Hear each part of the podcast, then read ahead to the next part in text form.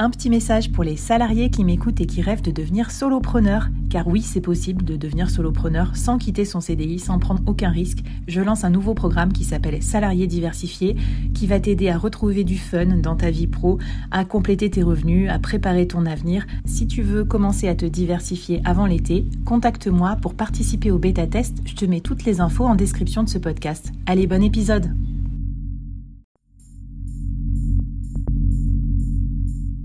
Quoi ressemblerait ton business si tu pouvais être épaulé par les meilleurs experts? Avoir un board de rêve disponible 24 heures sur 24 pour t'aider, répondre à tes questions? Je suis Flavie Prévost et ce board, je l'ai créé pour toi dans ce podcast. Tu es dirigeant, entrepreneur, freelance ou tu vas bientôt te lancer? Ne reste pas tout seul dans ton coin. Inspire-toi des conseils des meilleurs chaque jour par ici, à mon micro. Et si tu l'oses, on te mettra au défi parce que nous, ce qu'on aime bien, c'est te faire progresser vite et bien. Alors bienvenue à toi, bienvenue dans ton board et bon épisode.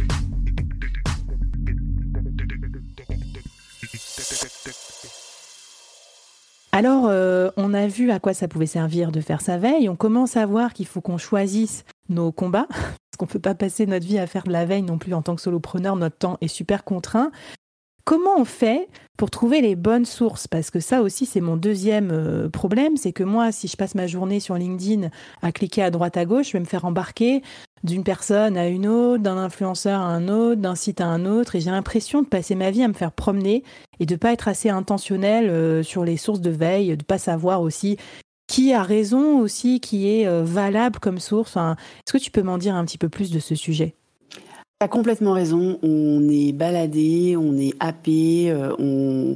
c'est extrêmement difficile. Le, le mm. autant définir ses objectifs après le premier épisode, je pense que ça se fait en, en, peu de temps. Autant choisir et trouver ses sources, c'est un travail. J'ai envie de dire un travail euh, de tous les instants. C'est-à-dire que c'est, tu vas avoir un pool de sources à un instant T, mais qui peut évoluer aussi. Alors d'abord, toi, tu as parlé de LinkedIn et tu as parlé de site. Il faut savoir que les sources, elles ont plusieurs formats. C'est des médias traditionnels, hein, parce que on a beau être des solopreneurs euh, il y a encore des médias traditionnels qui font du journalisme de qualité dans lesquels on trouve des informations. C'est des newsletters de créateurs, euh, c'est des podcasts, c'est des blogs de marque, c'est des alertes Google, c'est des groupes Reddit, c'est des créateurs sur Facebook ou sur Instagram ou sur, LinkedIn selon, euh, selon tes, sujets de, prédilection. C'est euh, potentiellement même, euh, j'en profite, je suis au bord d'une startup qui s'appelle Flint Media, je fais un peu de promo.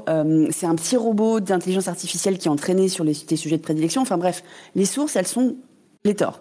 Et en plus, dans les sources, tu vas avoir deux types de sources. Tu as les sources que tu vas avoir en pool. Donc ça, c'est toi qui vas devoir euh, aller les chercher. Euh, et tu as les sources qui va, que tu vas recevoir en push. Hein, c'est les nouveaux épisodes de podcast du board qui arrivent mm. sur ton téléphone ou c'est euh, les newsletters qui arrivent dans ta boîte mail. Donc il va falloir vraiment que tu fasses le tri parce que en push, ben, tu les reçois, mais euh, donc tu as moins d'efforts à faire. Euh, mais après, ça peut aussi te noyer. En pool, ben faut quand même se bloquer du temps. Et ça, je sais que toi, tu es une grande adepte du time blocking pour, pour, aller, pour aller les consulter, etc. Donc, mais je suis, attends, je, te coupe parce que je suis une grande adepte du time blocking pour mon travail euh, de fond. Mais finalement, pour la. En fait, j'ai l'impression que moi, tout ce qui est veille, euh, lecture, inspiration, ça se met, ça se niche dans tous les interstices. Donc, au contraire, non, je suis extrêmement mal organisée, moi, je pense, niveau veille, parce que je le fais entre deux. Et du ah coup, je trouve que le côté entre deux n'est pas suffisamment euh, optimisé pour faire une vraie veille de qualité, quoi. je te confirme. Alors, moi, le... moi j'ai du time blocking sur ma veille. Ouais, tu nous en parles tout à l'heure, je crois, de comment tu vas t'organiser. Parce que euh, ta newsletter, elle est ouf. Il y a au moins 50 ou 100 articles par newsletter que tu, que tu euh, curates, comment on dit, je sais même pas en français. Tu sélectionnes. Ouais, sélectionne. Merci. Tu nous en parles après.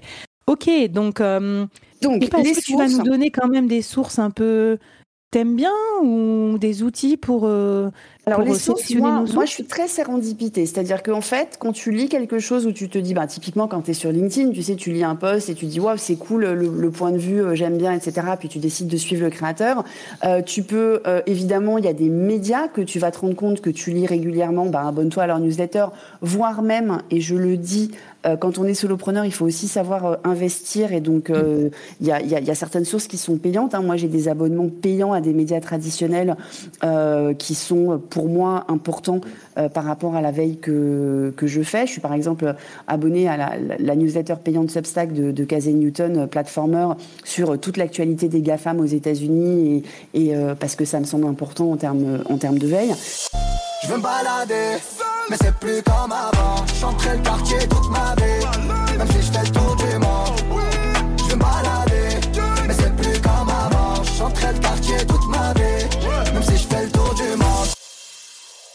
Et mais grave, et tu raison de le redire parce que à chaque fois qu'on présente nos, NFT, nos newsletters payantes ou même nos produits payantes, euh, payants, pardon, comme moi mon accélérateur, les gars, vous avez le droit de dépenser en note de frais hein, aussi, si vous êtes salarié ou si vous êtes euh, euh, entrepreneur. On fait ça pour ça aussi. Il hein. faut investir. Nous, on investit régulièrement avec Laura dans dans le coaching, dans les achats divers et variés, parce que ça accélère notre business. Donc, bref, parenthèse refermée.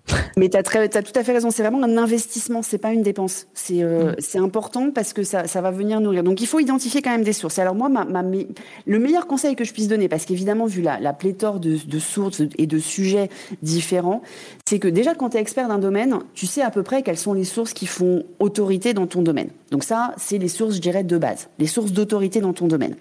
Et c'est souvent des médias traditionnels ou des créateurs euh, identifiés comme étant les experts du même domaine que toi. Bon.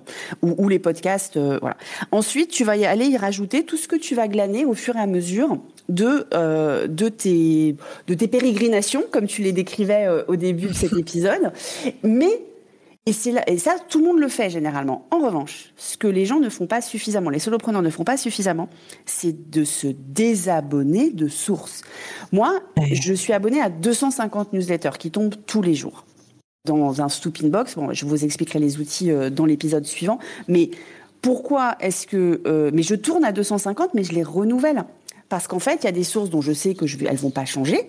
Euh, en revanche, il y a des sources, je les teste euh, je tombe sur des recommandations newsletter. Là, ce matin, euh, il y avait encore un post, euh, il y en a tous les matins, donc c'est de recommandations newsletter. Je me suis abonnée à 2-3, je vais les tester. Et puis si au bout de 2, 3, 4 éditions, je me rends compte que finalement, je ne, je n'en tire rien, et en tirer, ça veut dire sauvegarder quelque chose. Si je ne sauvegarde rien pour ma veille, je me désabonne et il n'y a pas de mal à se désabonner. Croyez-moi, j'en ai J'allais dire, tout mon business peut pivoter.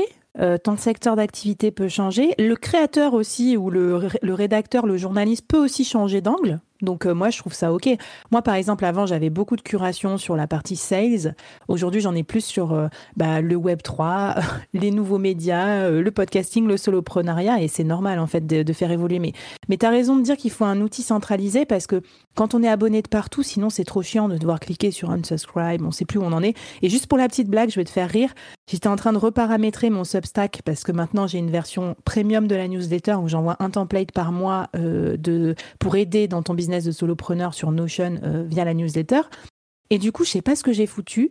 J'ai cliqué sur un bouton, ça m'a désinscrit moi de toutes les newsletters que je suivais. Ah et ben, je vais te dire un truc, ça m'a fait du bien en fait. Et du coup, maintenant, je reconstruis ma strate de, de, veille et je vais écouter tes conseils et ça va me permettre de, permettre de repartir de zéro par rapport à mon Substack d'il y a deux ans qui a quand même, où finalement j'ai beaucoup changé en deux ans. Parfait.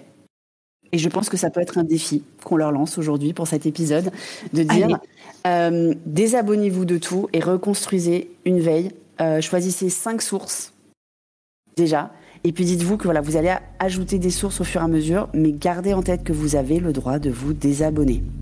Mais carrément. Et puis euh, même moi, euh, je serais pas, je serais pas vénère si vous partez. Par contre, sachez que j'offre de temps en temps des petits NFT collectors à mes abonnés de ma newsletter, et ça c'est sympa. Donc euh, n'hésitez pas à revenir me voir si ça vous intéresse toujours les sujets solopreneurs.